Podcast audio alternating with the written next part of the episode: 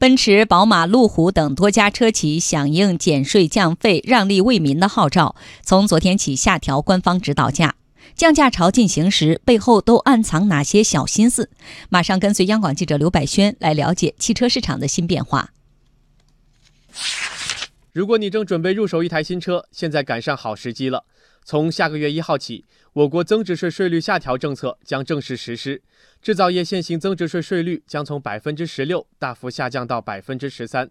受此影响，北京奔驰打响了降价的第一枪，宣布从昨天起提前下调旗下奔驰和 Smart 两个品牌在中国大陆全部在售车型的零售指导价，最高降幅达到六点四万元。随后，宝马和路虎等品牌也宣布跟进，一波降价潮悄然而至。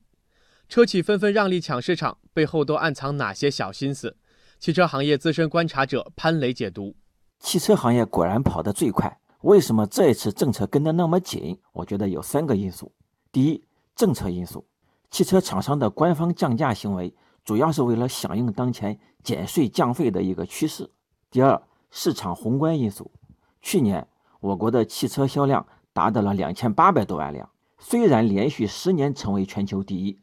但是同比二零一七年下滑了百分之二点八，这是自一九九零年以来中国汽车市场首次出现年度销量负增长。今年前两个月，汽车销量三百八十多万辆，同比下滑了百分之十四点九，这意味着销量还在相对低位运行。除此之外，春节过后往往是车市的传统淡季。所以，上述因素叠加之后，在市场销量还没有完全实现复苏的情况下，车企的官方降价可以在一定程度上刺激市场，提升人气。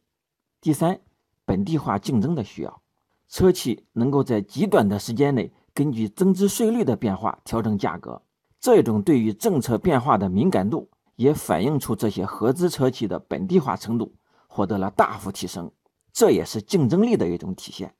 随着下个月一号增值税税率下调政策落地，预计会有更多车企加入到降价的行列。